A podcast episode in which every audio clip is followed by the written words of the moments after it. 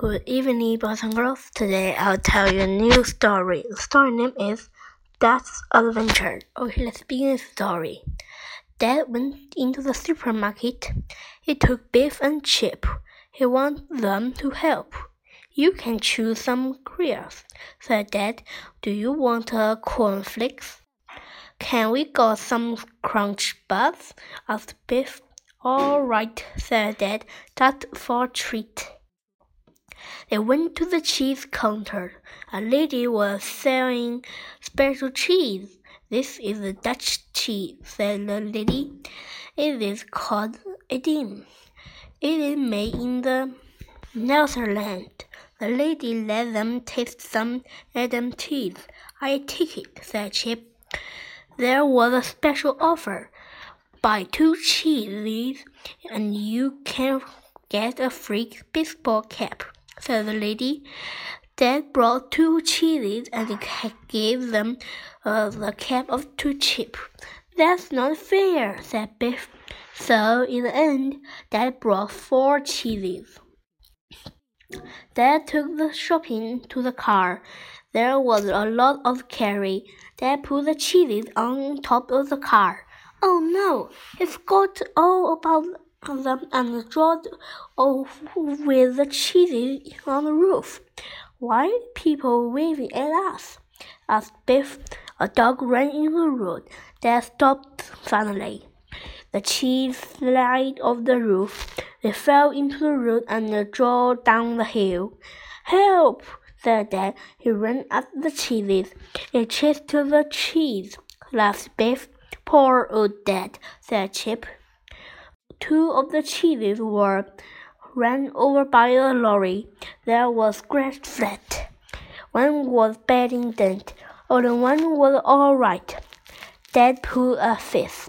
What a shame, he said. You some cheeses off, laughed Biff. It's not funny, said Biff. At home, Biff and Chip went to Biff's room. They wanted to play some music. Suddenly, a magic key began to glow.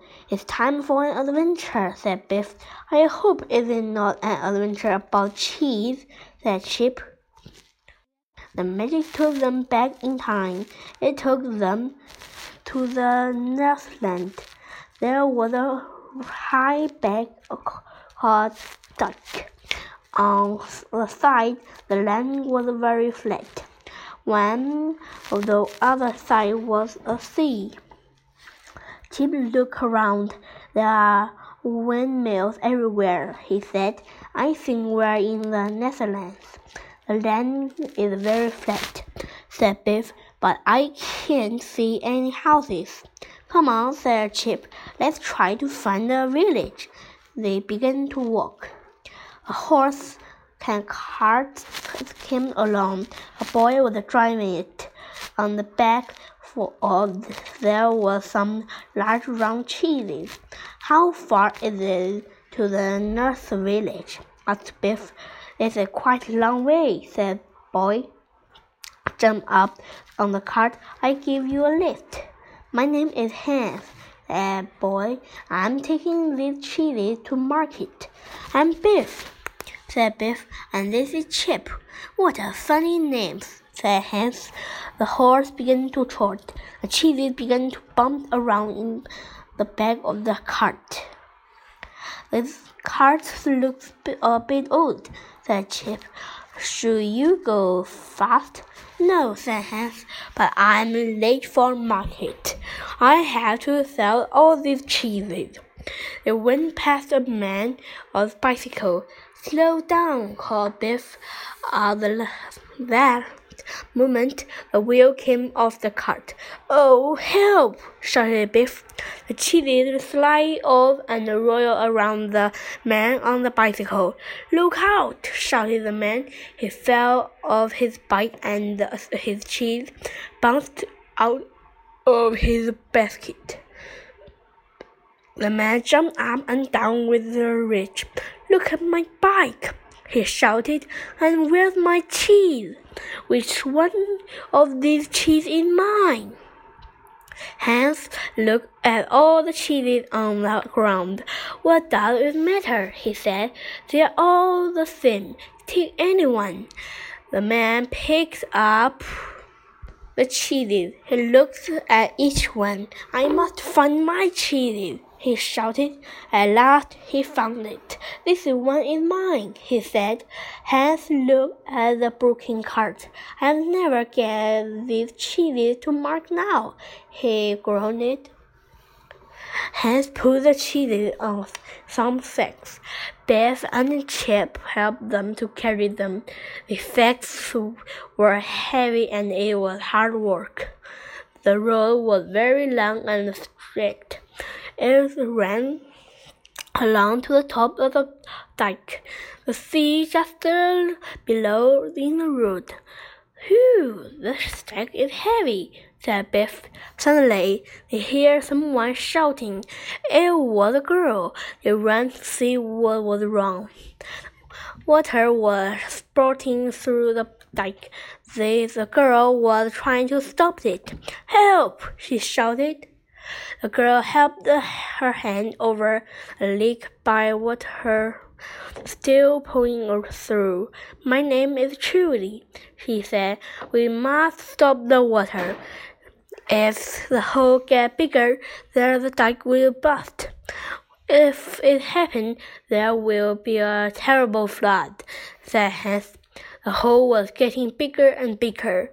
The water began to pour through even faster. They couldn't stop with their hands. Biff had an idea. Put the cheese in the hole, she said. They have mass around them. They might keep back the water. Chip put the sack down the bank and they put the cheese into the hole. We need one more, said Trudy. Just then, the man went past. Help us, please, yelled Hans. The dike is leaking. No, I'm in a hurry, said the man. They filled the hole as well as they could.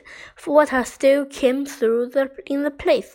I've had to go and get help, said Trudy. But why couldn't the man help? Yes. Chip went with Trudy. Biff and Hans stayed to try and stop the leak getting worse. Trudy and Chip into the windmill. I hope someone in there who can help us, said Trudy. Near the windmill, he saw the man's bike. That was leaning against four fence. This is odd, said Chip. I thought that man was in a hurry. Trudy and Chip looked through the window. The man was inside. He had a knife. He was cutting his cheese in half. Why he doing that? said Chip. It looked like he doesn't want anyone to see him. Shh, whispered Trudy. Inside the cheese, there were some diamonds. It's, I'm so clever, thought the man. No one will find out that I stole the diamond. The cheese was a clever place to hide them. It's a thief, whispered Chip. We must do something. Trudy and the Chip to find Trudy's father. They told them about the leaking dike. We will find it up the chili, said Trudy.